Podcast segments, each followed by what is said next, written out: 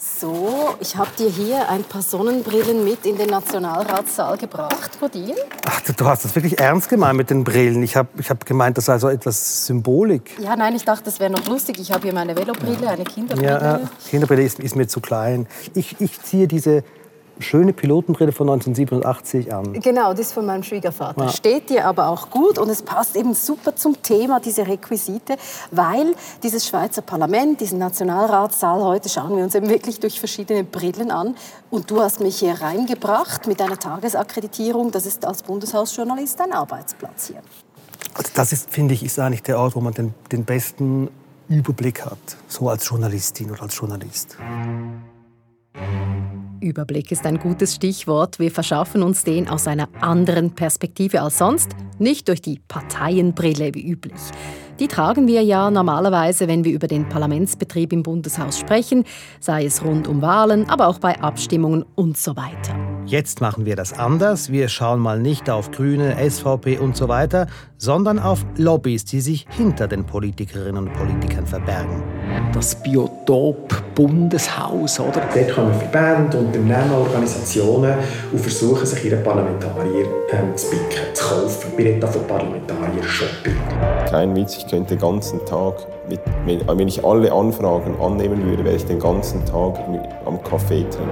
Also ein Politiker ist ja nicht ein Neutrum. Er wird ja auch gewählt, weil er sich schon engagiert hat, außerhalb der Partei. Es geht also um Verbände, Interessengruppen, Beziehungen. So lobbyiert das Bundeshaus oder die vielen Hüte der Parlamentsmitglieder.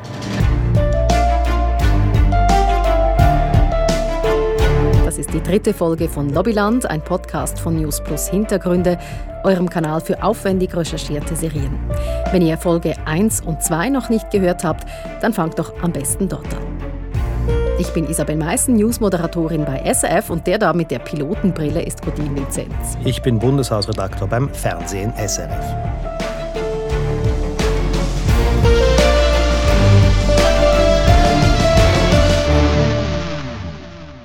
Wir waren vorhin im Nationalratssaal. Und den behalten wir im Hinterkopf und den Sitzplan mit den Parteien, links die Linken, in der Mitte die Mitte, rechts die Rechten. Dieses Halbrund mit den Parteifarben, das sehe ich auch oft bei Grafiken, bei Wahlen, wenn es eben um die Sitzverteilung geht. Damit weißt du aber eben recht wenig über die Menschen, die du da ins Parlament gewählt hast. Wofür stehen sie? Welche Lebenserfahrung haben sie? In welchen Lobbys machen sie mit? Auf wen hören sie? Was haben sie für einen Beruf? Gut, der steht ja immerhin noch auf der Wahlliste, genau wie der Jahrgang, wird aber vielleicht gar nicht mal so oft angeschaut. Dabei könnte es sich lohnen, genau diese Brille anzuziehen. Das machen wir zusammen mit einem Profi. Und der heißt Martin Schlepfer. Ich habe ihn in der Wandelhalle des Bundeshauses getroffen. Die ist gerade hinter dem Nationalratssaal. Er war dort bis vor einigen Jahren oft unterwegs als Lobbyist der Mikro. Jeder hat irgendwie Beziehungen zu, zu einer Branche oder zum Sport oder im Kulturbereich, macht etwas. Also ein Politiker ist ja nicht ein Neutrum. Er wird ja auch gewählt, weil er sich schon engagiert hat außerhalb der Partei. Oder? Von dem her hat er Beziehungen, hat Affinitäten und das ist ja auch legitim. Schlepper sagt, die völlig zu 100% unabhängige Politikerin gibt es nicht. Sie kommt schon als beschriebenes Blatt ins Parlament. Ich wollte das ganz genau wissen und habe ein Fließerbetli gemacht, so eine Strichliste, weil die Berufe der Menschen ja vielleicht auch etwas darüber aussagen, für welche Anliegen und Lobbys sie sich am Schluss einsetzen. Jetzt rat mal, wie viele MetzgerInnen es hat im Parlament. Oder weißt du das als Bundeshausjournalist sowieso? Ja, ich glaube, es ist, es ist einer. Ja, genau, einer. Außerdem eine Malermeisterin, ein gelernter Käser, ein Chemiefäger und ein Elektroplaner. Und mit den Handwerkern und Handwerkerinnen sind wir dann schon so langsam am Ende. Studierte hat es dafür Agogo in diesem Parlament. Dies einfach mal so zum Start unserer Neuvermessung. Wir kommen dann nochmals auf die Berufe zurück. Der Beruf ist sicher ein Hinweis, was für einen Hintergrund jemand hat, aus welchem Milieu jemand möglicherweise kommt. Aber ganz viel kommt erst nach der Wahl noch obendrauf. Wenn die Person neu ins Parlament gewählt worden ist, dann ist sie sofort interessant für Interessenvertreterinnen, für Lobbyisten. Martin Schlepfer beschreibt das so ja, am Anfang sind, sind alle Leute, das ist immer so, man Beruf oder überall, wo man ist, Man ist empfänglich, oder? Man erwartet, es gibt Neues. Und ah, jetzt kommt da mal ein Lobbyist, oder? Ja, wunderbar. Man hat das Interesse am Anfang, das ist grösser wie nach vier Jahren, wenn man nach vier Jahren kommt und sagt, hallo, ich bin der und der und so. Das ist am Anfang, ja, die, die Zeit sollte man eigentlich nutzen. Der Lobbyist sagt, das ist halt sinnvoll, sich die Neuen zu angeln oder zumindest das zu versuchen. Diese Erfahrung hat übrigens auch FDP-Nationalrat André Silberschmidt gemacht. Er hat ja bei den letzten eidgenössischen Wahlen vor vier Jahren den Sprung ins Parlament geschafft. Es ist einfach wirklich eindrücklich, wie viele Interessengruppen das es gibt. Und ich meine das nicht negativ, die braucht es ja. Aber teilweise ist es schon eine Flut dass man das gut einordnen kann. Und irgendwie habe ich dann ab und zu ein schlechtes Gewissen, wenn ich sage, können Sie mir bitte per Mail Ihre Meinung mitteilen. Ich kann jetzt nicht auch noch eine Stunde mit Ihnen Zeit verbringen. Weil wenn ich alle Anfragen annehmen würde, wäre ich den ganzen Tag am Kaffee trinken. Ja, ich finde, die Flut an Informationen ist schon gewaltig. Das hat Silberschmidt kürzlich einer Radiokollegin von uns gesagt. Wie die Lobbyisten, Lobbyistinnen im Bundeshaus möglichst viel und möglichst enge Kontakte zu den Parlamentsmitgliedern suchen, das haben wir ja auch schon in Folge 1 von Lobbyland gehört. Dort kam auch Altnationalrat Karl Vogler zu Wort, der dem Lobbying im Parlament sehr kritisch gegenübersteht. Ja, wisst ihr, ich denke, es ist einfach die Nähe, die Unmittelbarkeit, das Biotop Bundeshaus, oder, wo letztendlich natürlich irgendwo abgesondert ist von der täglichen Lebenswirklichkeit, oder? Und wenn man eigentlich da innen ist, läuft man natürlich letztendlich Gefahr, sich in dem Biotop innen zu verläufen und der Weg, wo man eigentlich von außen reingekommen ist, vom Volk gewählt worden ist, dass man diesen Weg danach dann einfach letztendlich irgendwo verlässt. Dass das nicht alle gewählten Politikerinnen und Politiker so empfinden mögen wie Karl Vogler, das ist klar. Aber ich finde seine kritische Aussage aufschlussreich. Man hört nicht oft so klare Kritik am Parlamentsbetrieb von einem bürgerlichen Politiker, der einmal dazugehört hat. Ebenso kritisch beurteilt der zweite Martin in dieser Folge das Lobbying in der Schweiz, Martin Hilti. Martin Hilti den habe ich in seinem Büro in der Nähe des Berner Bahnhofs besucht. Er arbeitet für Transparency International Schweiz. Herr Hilti, grüezi. Merci vielmals. Sie haben eine mega schöne Lage. Transparency ist eine Organisation, die sich für Offenheit und Transparenz in der Politik einsetzt. Und Martin Hilti ist sich mit Martin Schlepp vereinigt, dem Ex-Mikrolobbyisten. Die Neugewählten im Parlament, die sind, ja, ich sage es jetzt mal ganz direkt, praktisch freiwillig. Ein eigentlicher Basar geht dort los. Dort kommen Verbände, Unternehmen, Organisationen und versuchen, sich ihre Parlamentarier zu picken, zu kaufen. Wir reden von Parlamentarier-Shopping. Weil nicht selten sind die Mandate nicht äh, ehrenamtlich, sondern werden entschädigt und teilweise sogar sehr hoch entschädigt. Und das führt natürlich dazu, dass Verbandlungen entstehen und je nachdem sogar finanzielle Abhängigkeiten führt dazu, dass die entsprechenden Ratsmitglieder nachher direkt Interessensvertretende sind von den betreffenden Organisationen und Unternehmen. Lobbys kaufen, Parlamentsmitglieder in Anführungsstrichen kaufen, das sagt Martin Hilti. Er findet das übrigens nicht an sich verwerflich, sondern nur, dass die Öffentlichkeit nicht weiß, ob und wie viel Geld dann fließt. Ja, es gibt zwar ein Register mit den Interessenbindungen der Parlamentsmitglieder, da steht, wer wo in welchem Verwaltungsrat oder Vorstand sitzt und ob er für dieses Amt, für dieses Mandat etwas kriegt oder nicht, aber wie viel Geld er kriegt, steht da nicht. Und, auch das ist wichtig, kontrolliert wird diese Selbstdeklaration vom Staat auch nicht. Und für Martin Hilti bleibt es eben nicht dabei. Das Parlamentarier-Shopping, wie er es nennt, bringt ein weiteres Problem mit sich. Diese Neugewählten mit ihren neuen Mandaten, die nehmen dann Einsitz in wichtigen Kommissionen. Konstellation ihrer vorberatenden Kommission, also ihrer Sachbereichskommission. Wenn über die Nebenmandate bestimmte Sonderinteressen einseitig, je nachdem sogar über oder, oder fast das absolute Mehr kennen, so vertreten sind, dann führt das ja automatisch zu, zu einseitigen Entscheidungen. Nicht übervertreten, Martin Hilti bleibt hier diplomatisch etwas vage. Ja, aber er spielt ziemlich sicher auf die Gesundheitskommission in National- und Ständerat an. Da ist es so und war es so, dass sehr viele Mitglieder ein Mandat im Gesundheitswesen haben, zum Beispiel bei einer Krankenkasse. Und das ist eine ungesunde Häufung, findet auch Lobbyist Martin Schlepfer. Ja, dem Gesundheitswesen ist es so, dass man, dass da die, ähm, die vor allem die neuen äh, Abgeordneten, die in der Kommission sind und eigentlich gar keine Kenntnis haben vom Gesundheitswesen, dass sie sofort irgendwo nehmen bei einer Lobby untergekommen sind. Und das ist eigentlich, finde ich, äh, ja, eigentlich unschön. Es gab sogar mal die Phase, 2012 war das, wo von allen 38 Mitgliedern der Sozial- und Gesundheitskommission von National- und Ständerat bis auf zwei alle auf irgendeine Art mit Krankenkassen, Spitälern oder sonst dieser Branche verbandelt waren. Also 36 von 38 und das kann zum Problem werden, weil?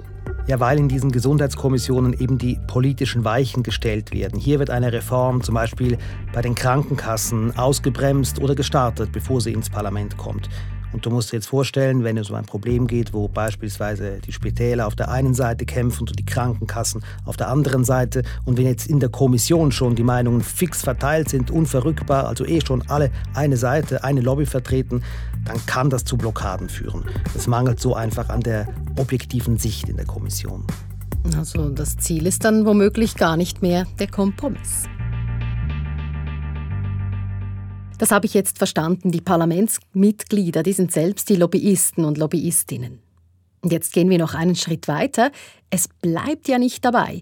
Sie können zusätzlich Göttis oder Gottis sein im Bundeshaus und anderen Leuten aus ihren Lobbys Zugang verschaffen. Ja, jeder und jede im Parlament kann genau zwei Badges vergeben, an wen er oder sie will. Das Ganze ist natürlich so nicht ausgewogen, aber immerhin ist es transparent. Man kann das auf der Parlaments-Homepage nachschauen, wer da die Badges bekommt.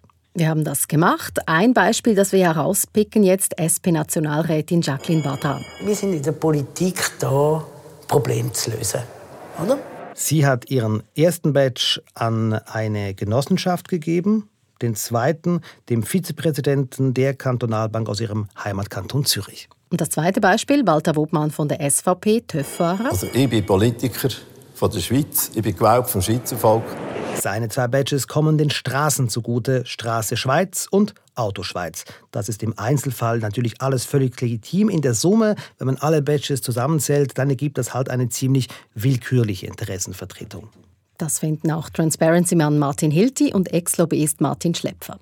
Viel besser wäre ein Akkreditierungssystem nach objektiven Kriterien, das eben einen chancengleichen Zugang gewährleisten Ich finde, mit Journalisten könnte man auch Lobbyistinnen und Lobbyisten akkreditieren. Die müssen gewisse Kriterien erfüllen. Sie müssen zum Beispiel, wenn ich nicht bin, äh, regelmäßig in der Wandelhalle im Parlament aktiv sein. Also braucht es eine Akkreditierung, wo man sich auch an die Standards halten vom Haus. Eben dass man zum Beispiel nicht vor ein Kommissionssitzungszimmer geht und von diesen 25 Parlamentarier 23 rausholt und die alle wahnsinnig macht. Das geht einfach nicht.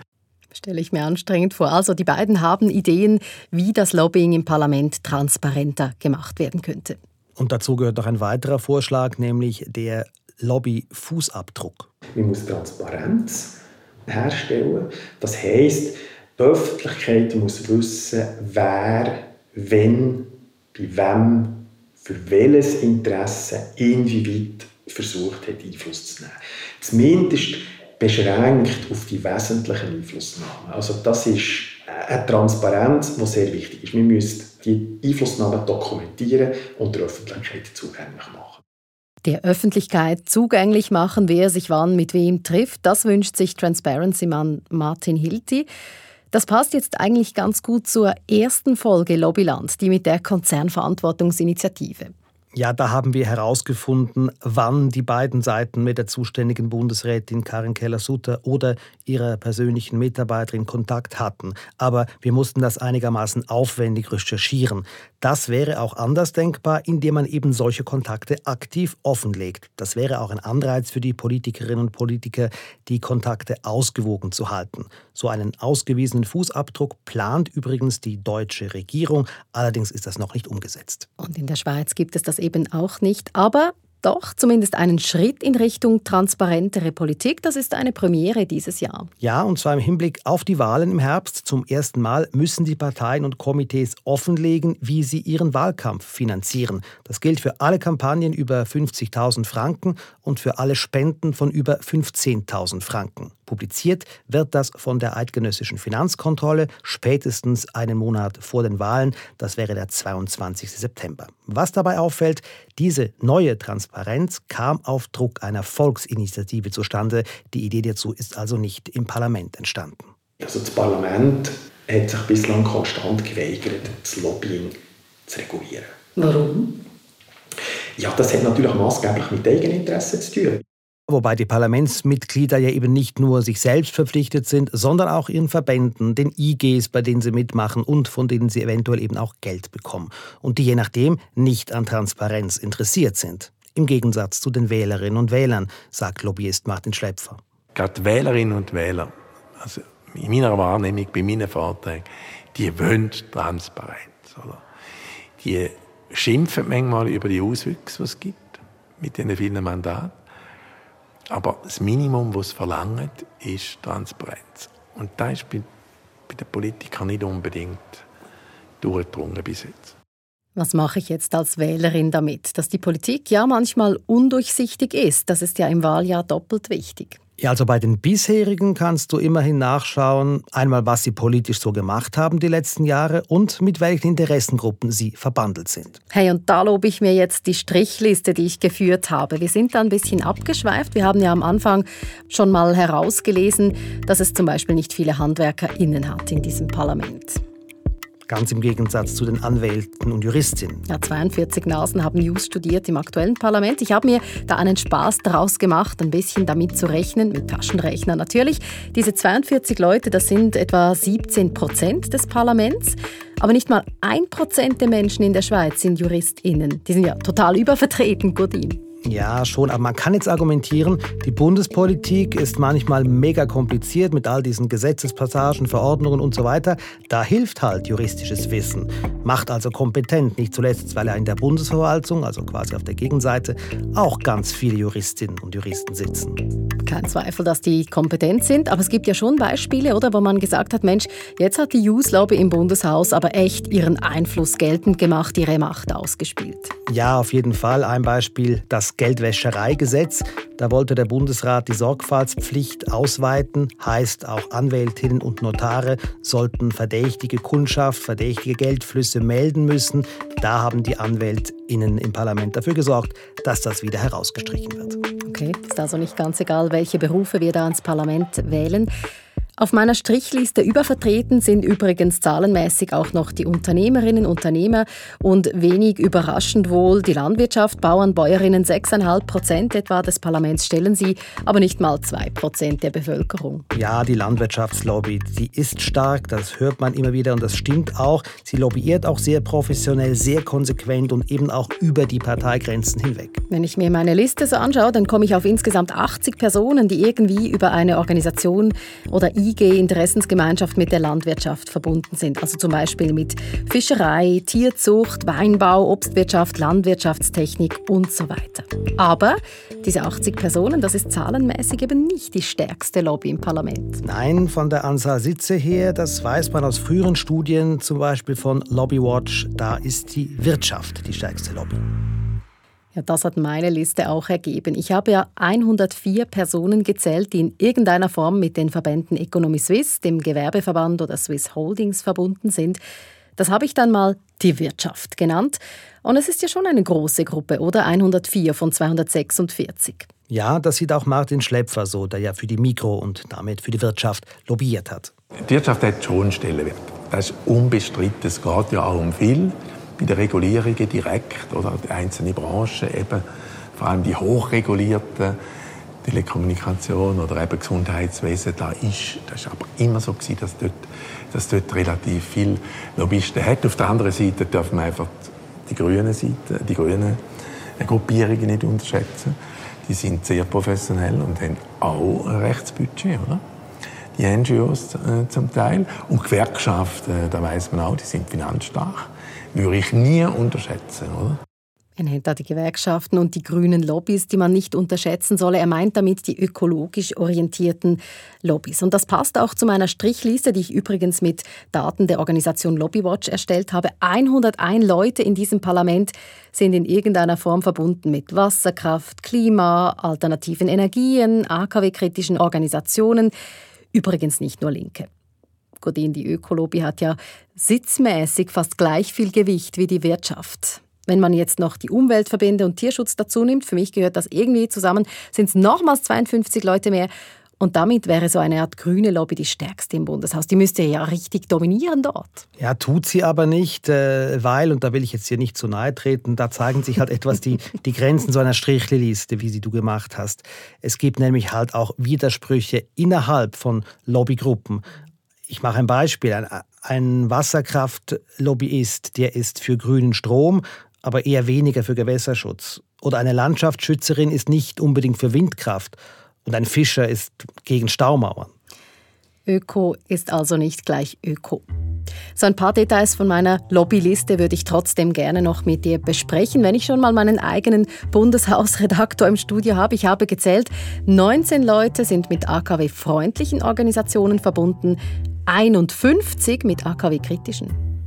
Überrascht mich jetzt nicht so, das bildet die Stimmung in der Bevölkerung auch ab. Das Volk hat ja den Ausstieg aus der Kernkraft, aus der Atomkraft beschlossen. Gut, nächste Zahl. 27 Personen im Parlament sind verbunden mit dem Mieterinnenverband, 94 mit dem Hauseigentümerverband. Also viel mehr. Mein Verdacht da, manch eine Mieterin sieht sich vielleicht später mal als potenzielle Hausbesitzerin und wählt entsprechend. Das ist eine mögliche Erklärung auf jeden Fall, aber sind die Kräfteverhältnisse so, wie sie heute haben, nicht repräsentativ in diesem Punkt. Über 60 Prozent der Haushalte in der Schweiz gehören Mieterinnen und Mietern, also eine klare Mehrheit. Anders ist das also im Parlament. Jetzt eine Mehrheit der Menschen ist auch angestellt in unserem Land, also Arbeitnehmerinnen, Arbeitnehmer. Gewählt sind ins Parlament aber 54 Personen mit Verbindung zu arbeitnehmenden Organisationen und bei den Arbeitgeberinnen und Gewerbe sind es 100 Leute. Fast doppelt so viel. Wenig überraschend aber auch das. Ein Freiberufler wie ein Anwalt, eine Ärztin oder eine Unternehmerin, die kann sich die Zeit sicher freier einteilen und darum besser Nationalrätin oder Nationalrat, Ständerat oder Ständerätin sein. Völlig klar, wer in der Schweiz in die Politik will, braucht nämlich Zeit, viel Zeit. Ist denn das überhaupt ein Problem, Godin, wenn manche Gruppierungen ja halt über- oder untervertreten sind? Ja, jein. Also eine Nationalrätin kann sich sehr wohl für den Pflegeberuf einsetzen, ohne dass sie selbst Pflegerin ist. Trotzdem, ja, es ist auffällig, dass das Parlament so klar eben kein Abbild der Bevölkerung ist, auch, auch wenn das längst nicht nur in der Schweiz so ist. Hm, und über Themen wie Alter, Geschlecht, Herkunft und so weiter haben wir ja noch nicht mal gesprochen. Das würde jetzt auch viel zu weit führen. Aber ich stelle schon fest, nicht alle haben in der Politik die gleiche Stimme, auch wenn bei den Wahlen alle Wahlberechtigten genau ein Kuvert bekommen. Bist du jetzt schon am Bilanz ziehen? Ja, komm, das machen wir besser dort, wo wir symbolisch die Übersicht haben und wo wir ja auch in der ersten Folge von Lobbyland begonnen haben, auf dem Gurten in Bern.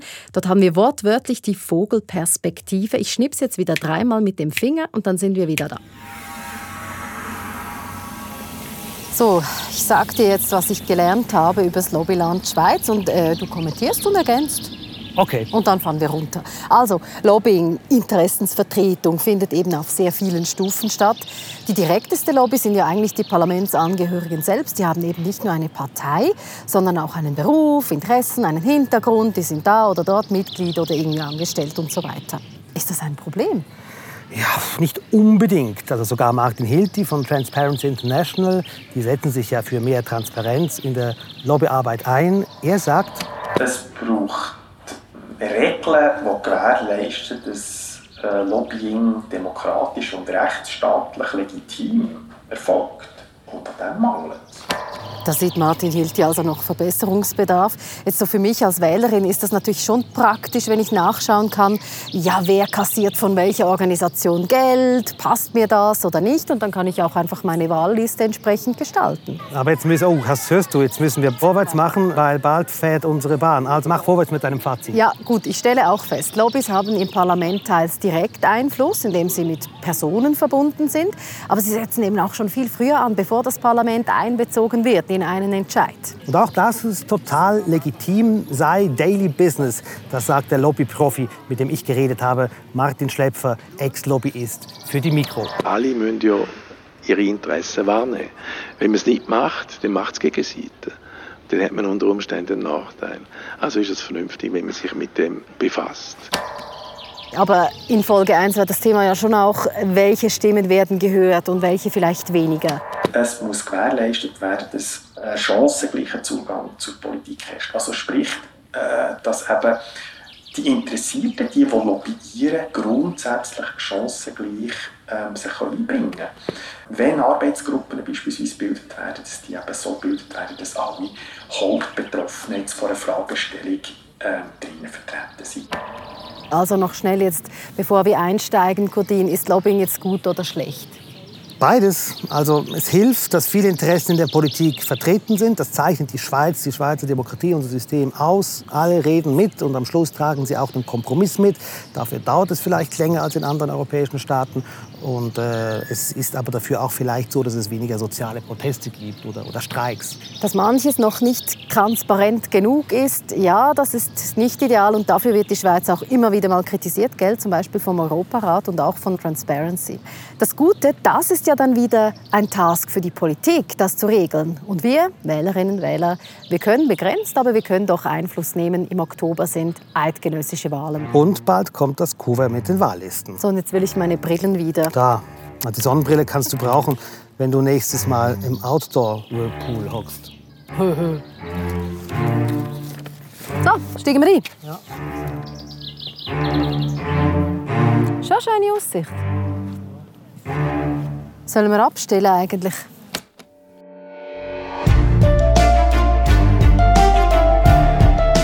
Das war Lobbyland, ein Podcast von News Plus Hintergründe. Wir freuen uns sehr auf eure Feedbacks auf newsplus.sf.ch und wenn ihr dann im Herbst das Wahlkuvert bekommt, dann habt ihr ja vielleicht auch Lust, euch die Personen darauf mal genauer anzuschauen. Und das Team hinter Lobbyland. Klein, aber fein. Céline Raval ist unsere Produzentin. Thomas Baumgartner sorgt dafür, dass es gut tönt. Ich bin Gurin Mizenz, Bundeshausredaktor bei SRF. Und ich bin Isabel Meissen, SF-Moderatorin und Newsjournalistin.